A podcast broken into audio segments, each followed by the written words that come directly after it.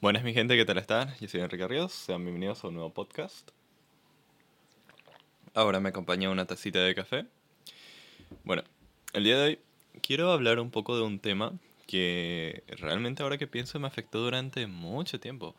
Y es este miedo a la delgadez. O sea, tener miedo a ser una persona flaca, a ser una persona eh, a la que vos cuando te veas al espejo o algo por el estilo, directamente te veas los huesos de las costillas, de las... Bueno, olvidé un poco cómo se llama esta partecita de abajo al lado del cuello, no recuerdo bien. Clavículas creo que se llamaban. Bueno, ponele que por ahí se llaman. ahora que pienso, realmente es curioso, pero durante mi preadolescencia yo recuerdo que muchas veces salía del baño, tal, me bañaba, me miraba al espejo y miraba mis costillas y me daba mucha vergüenza. Incluso me, me daba una sensación de asco, como me rechazaba a mí mismo, porque no me gustaba. Me parecía como esas imágenes de gente en, anorexia o en estos... Y sí, realmente en esto me hacía sentir como que yo iba a quedar muy feo y demás. Entonces, siempre, siempre usaba una especie de remera, siempre usaba algo que me tapara, porque como yo le tenía miedo a la delgadez que yo tenía, eh, y realmente era como un asco, no quería que nadie me viera. Cada vez que me iba a una piscina, cada vez que me iba a la playa, cada vez que hacía algo, siempre, siempre, siempre, siempre era con remera. No importa si a mí me insistían mis hermanos, no importa si todo el mundo me insistía, no, a mí me sudaba. Yo agarraba y voy a ponerme un poco los lentes porque es demasiado fuerte el sol. Em, yo directamente me usaba una remera nomás. Recuerdo que cuando empecé a entrenar en el taekwondo, ya por el... Cuando tenía 14 años, hacia los 15, tardó bastante, pero recuerdo que unos amigos me lograron convencer de, de estar sin remera. Y ese literal fue la primera vez que me bañé en público, ¿verdad? Sin remera. Y en público yo me refiero que también en una piscina estando solo mi familia, también usaba remera. Tipo, no, que no quería que nadie me viera como fuera, eh, me quité la remera, nos bañamos tal.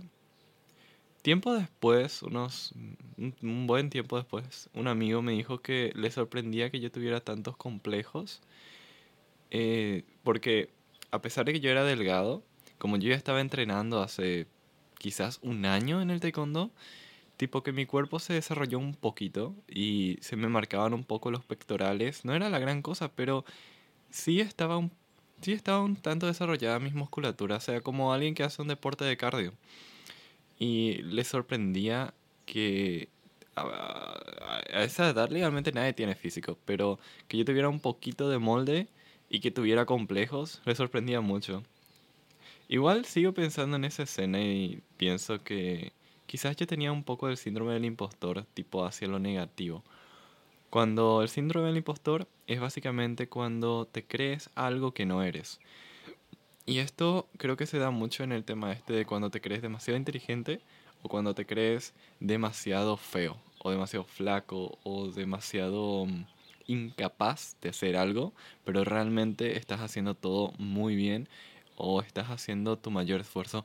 Creo que este síndrome del impostor es lo que yo tenía, porque también algunas veces uno dice que no es realmente merecedor de algo a pesar de que se haya esforzado mucho. Es como, hace poco yo gané una competencia para irme a Ciudad del Este a competir en un hackathon, ¿verdad? Y me da la sensación de que podrían haber metido a cualquier otra persona con más conocimiento en el lenguaje que van a que se va a usar en la competición. Y tipo cuando me dijeron que me van a regalar el pasaje, la estadía, la comida, todos los transportes. Era como, ¿será que yo realmente merezco esto? Es como, tantas otras personas podrían haber aprovechado mejor esto y a mí luego me lo tienen que dar. Y la verdad que me quedé un poco nervioso pensando, más que, o sea, a mí me encanta que me den esto, pero la sensación de ir y, y fracasar o hacer el ridículo en ese, en ese lugar me hacía sentir inseguro. Igual voy a ir porque mm, algunas personas me motivaron mucho como para meterle ganas. Además, la, lo que puedo ganar es muy lindo. O sea, a mí me pueden tener como un trainer dentro de una empresa de programación como para que yo pueda seguir creciendo y en algún momento tener un trabajo ahí. O sea, es, una, es un premio bastante lindo.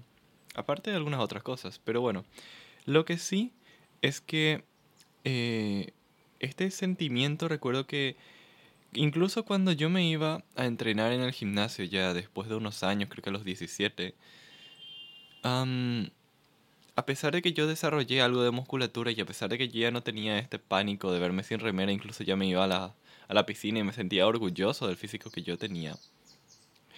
Es como que seguía presente, seguía presente porque cuando algo no me salía bien, cuando yo no entrenaba un día, cuando yo no me alimentaba muy bien, que digamos, volvía a caer en este sentimiento de que la estoy cagando y que ya acabo de perder todo lo que he construido. Como si fuera una torre de Babel que vas construyendo piso sobre piso y en algún momento cuando se cae algo es como que se derrumba todo. Y así es, ese era el sentimiento. Ahora que pienso, yo recuerdo que me motivé muchísimo a hacer deporte un día que me dijeron en la... Cuando estaba en mi noveno grado, cuando tenía 14 justamente, eh, a mí me dijeron que en la... A mí me dijeron que a fin de año íbamos a hacer una celebración, que íbamos a ir a una piscina, a una quinta. Y me dijeron que iba a ser sin remera. Y yo me cagué de miedo. Recuerdo que todos los malditos días yo estuve haciendo flexiones y abdominales, pensando en ese día, pensando en la vergüenza que yo iba a tener de quitarme la remera, me puse a hacer abdominales, flexiones, heredia. Dios, para cuando llegó ese día, yo recuerdo que una compañera se acercó a mí y me dijo, wow. Eh, cuando yo me quité la remera me dijo, wow, tienes abdominales marcados. Y yo, gracias. tipo, yo con un pánico ahí quitando la remera pensando que me van a rejuzgar. Y me tiraron un cumplido. Y creo que eso me ayudó mucho a formar eh, a empezar a formar esta confianza. bueno, ya adelantando de vuelta. Eh, bueno, esto fue justamente un poco después de que mis amigos se me, me obligaran básicamente a, a bañarme sin remera. Esto pasó un poco después del tema este de la colación. Bueno, no recuerdo bien cómo fueron los sucesos, pero ahí está. El caso. Eh, recuerdo que poco a poco fui... Realmente creo que con el mundo fitness fue algo que me dio demasiada confianza en mí mismo. Siempre fui una persona extrovertida, pero gracias a eso podía sentirme mejor. Hay algo que yo tuve toda mi vida y es que muchas veces yo me sentía pequeño. Ah, se acaba de, se acaba de cortar el vídeo. Bueno, voy a continuar con el podcast sin vídeo parece porque mi cámara se sobrecalentó. Lo que yo estaba queriendo decir era que tenía siempre este complejo de sentirme más pequeño que las personas. O sea, soy una persona que mide 1,80 o 1,82 y la verdad que siempre me sentí muy pequeño, siempre me sentí como más pequeño que la mayoría de la gente que está a mi alrededor. No sé si alguna vez me sentí grande, quizás si tuviera una persona de unos 50 o unos 60 justo al lado mío y yo la mirara desde arriba, ahí posiblemente sí me sentiría más grande, pero en general yo siempre estuve encorvado y siempre estuve con este sentimiento de, de pequeñez. Nunca tuve tanto problema a la hora de enfrentar a la gente, creo que sí tuve muchos complejos de agarrar y sentirme pequeño y sentir que, bueno, estoy en desventaja, pero la verdad que eso no me detuvo. La verdad que eso no me detuvo tantas veces. O sea, una vez creo que sí me detuvo cuando yo tenía 14 y me tuve que pelear con alguien de 17 y era como tres años en edad adolescente. Era una diferencia de tamaño muy grande. Tipo, era mucho más grande que yo. Y era más alto y tal. Y sí, ahí tuve un poco de miedo, pero igual enfrenté. Pero el caso es que, en general, a pesar de sentirme bastante pequeño, yo siempre peleaba. O sea, siempre igual la rabia y el enojo hacía que yo igual peleara con la gente, igual si estaba en desventaja. Recuerdo que muchas veces me llegué a pelear con gente de tercer año cuando yo estaba en noveno. Hija de mil. Obviamente me hubieran... O sea, pasaron muchas cosas. Pero en general, hasta, hasta hace poco yo seguía manteniendo este sentimiento de, de ser pequeño. Me acuerdo que una vez estuve con, con cierta persona caminando por la... Nos fuimos hacia Doña Reina, una tienda de empanadas, ¿verdad? Y teníamos que ir a casa de una amiga para visitarle, ¿verdad? Y teníamos que llevarle algo, pero teníamos que contactarle para que ella baje y nos abra la puerta. ¿Qué pasó? Que yo tipo, habían como cuatro o cinco personas de pedidos ya, o sea, de esto, sí, de pedidos ya. Y yo no me atrevía tanto a, a preguntarles para que me compartan internet. Y estaba mi compañera y decía, bueno, yo lo hago. Y yo, no. Vieja, estos tipos parece que te van a saltar el celular. Y yo tenía un iPhone 13. O sea, perdón, perdón. Tenía mi iPhone 12 eh, Pro Max y, yo y era tipo nuevo y yo tenía miedo que me asaltaran porque, bueno, Paraguay. y entonces agarro y después de decir, cuando mi amiga me dice que, me, que va a ir ella a hablarle, será como, no, ¿sabes qué? Yo no me voy a hacer. Me fui, le pregunté. Todos los tipos dejaron de hablar, se apartaron y solo el que yo le dirigí la mirada era el único que me estaba respondiendo y me dijo, sí, te voy a compartir más. Yo le pedí, el tipo me compartió, le conté a mi amiga y me fui a la puta. Y después mi amiga me dijo, vos sos el doble de grande que todos los que estaban ahí. Y era como, ¿en serio? Yo no me sentía tan así. Tipo, todos apartaron la mirada, todos se sintieron medio intimidados cuando yo aparecí. No es que sea una persona demasiado grande, pero sí por una cabeza le ganaba a todos los que estaban en esa zona. Y aparte, mi tamaño de ancho, er, o sea, gané bastante masa en este último año. Y entonces yo todavía no me hacía la idea de que era más grande que la gente. Y de a poco, con esas pequeñas cosas que a mí me decían, tipo que fui formando un poco más mi confianza y de a poco fui cambiando mi perspectiva. Cuando yo me veía al espejo ya no me veía como alguien pequeño, sino que me veía como alguien, hija, estoy descubriendo un nuevo, una nueva faceta mía, o sea, me estoy descubriendo como una persona que realmente ha cultivado su físico y ha crecido. Y es muy loco como mi, como mi, mi autopercepción cambia, como en cierto modo encaro un poco diferente a la gente. Siempre fui una persona de hablar directamente y de tener mucha bravura, como se dice, a la hora de, de sencillamente tener que conversar o hablar. Pero ahora es como que yo me siento más seguro. Es como que, bueno, esa persona, si se le ocurre hacer algo que me pueda lastimar o atacarme de alguna manera física, quien va a perder va a ser esa persona. O por lo menos le voy a hacer mucho daño físico. Entonces de esa manera es como si yo tuviera un arma en mi mano, es como si yo me sintiera más eh, empoderado, más, con más fuerza, con más ganas de enfrentar a la gente. Creo que muy en gran parte este sentimiento de sentirme inseguro a la hora de hablar con, las, con algunas personas, con algunos hombres, era que como yo estaba tan acostumbrado a pelear, cuando yo tenía que hablar con alguien, eh, que la situación era un poquito tensa, era como que todo mi cuerpo siempre se ponía en modo de pelear, o sea, yo siempre fui una persona que en vez de, de ese sentimiento de correr o huir, yo siempre enfrentaba, tipo, siempre quería pelear, siempre quería defenderme, porque era como el sentimiento de que si yo me voy corriendo, me va a ir peor de que si yo me quedo, me planto y por lo menos intento golpearle lo más fuerte que pueda. Entonces, para mí siempre encarar a una persona que no conozco en una situación que era un poco rara o me hacía sentir incómodo, siempre me despertaba ese sentimiento de tener que pelear. No era de querer pelear, era de la necesidad de defenderme y tener los puños apretados como para que en un segundo pueda golpearle. Y bueno, un poco, un poco zarpado, pero ya ven. Y creo que ahora con este cambio físico, con los años que fui entrenando, en, básicamente en el taekwondo, después como me entrené para cada uno, y con, la, con esas experiencias de pelear cada vez más en mis entrenamientos, de ganar fuerza y en este último año de ganar unos 3 kilos, cosa que Dios, casi lloré cuando pude subir 3 kilos. Fue una locura, pero bueno, subí, crecí, me volví más grande y sinceramente es diferente la percepción que tengo ahora. Es como más de... Estoy como para que mi propio cuerpo imponga respeto y me siento lo suficientemente seguro de mí mismo para saber que si yo llego a pelear, la otra persona no va a terminar tan bien. O sea, puede que yo esté hecho, hecho ¿verdad? Regolpeado y amoroteneado, pero no va a ser mucho peor a lo que ya llegué a enfrentar en alguna que otra pelea. Entonces es como que me siento seguro. es como tener fuerza pero no necesitar usarla, es raro.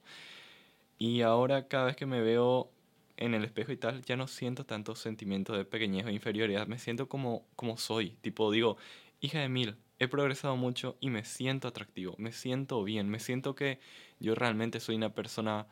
Eh, eso, me siento atractivo, me siento, me siento mucho más seguro. Y es raro. Justamente la, una persona con la que estoy, ¿verdad? Es una chica bastante alta que siempre me dice que es mucho más grande que la mayoría de las chicas porque mide 1,72 y es una chica grande en el sentido de es alta.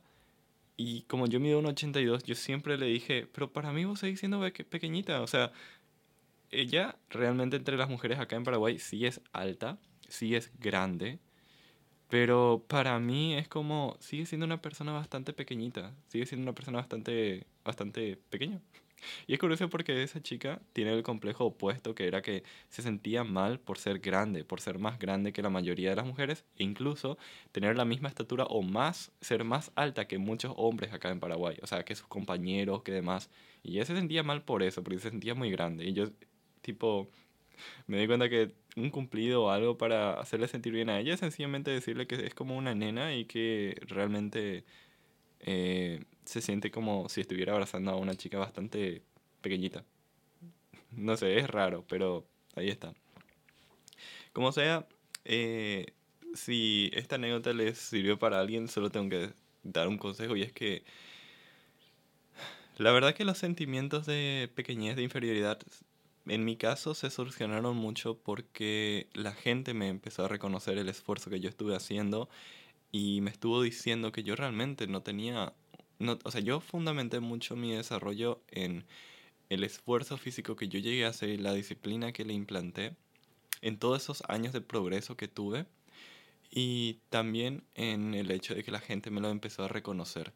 Yo creo que uno si empieza a meterle con todo y empieza a cultivar su salud y empezar a crecer, realmente los halagos y los cumplidos van a venir después. Y cuando te enamores o tengas personas muy importantes en tu vida y esas personas sean lo suficientemente buenas como para reconocer tu, tu crecimiento, tu cambio, tu esfuerzo, reconocer tu necesidad de aprobación y te lo empiecen a decir tipo de buena manera y empiecen a decirte que estás equivocado y que realmente sos una bella persona, ahí es cuando realmente empiezas, o sea, de poco vas creando cada vez más fortaleza. Yo tardé años y todavía estoy en camino de superar mis, o sea, algunos sentimientos todavía de baja autoestima que tengo, pero en general, reconocer que una persona tiene baja autoestima, además reconocerte a ti mismo, es como un blindaje que hace que nadie te pueda pisar. Yo realmente no siento nada por cualquier comentario que me puedan decir. Y en general, me siento muy bien, me siento como que admití, admití mi debilidad y ahora me siento más fuerte. Es raro.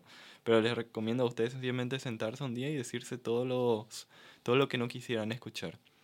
Y realmente aceptar eso. Aceptar eso y ver que realmente tienen muchas cosas más lindas. O sea, mirarse y señalar cosas atractivas que uno tiene. Y así, bueno, espero que el podcast les haya gustado. Si es así, eh, suscríbanse y nos vemos en el siguiente.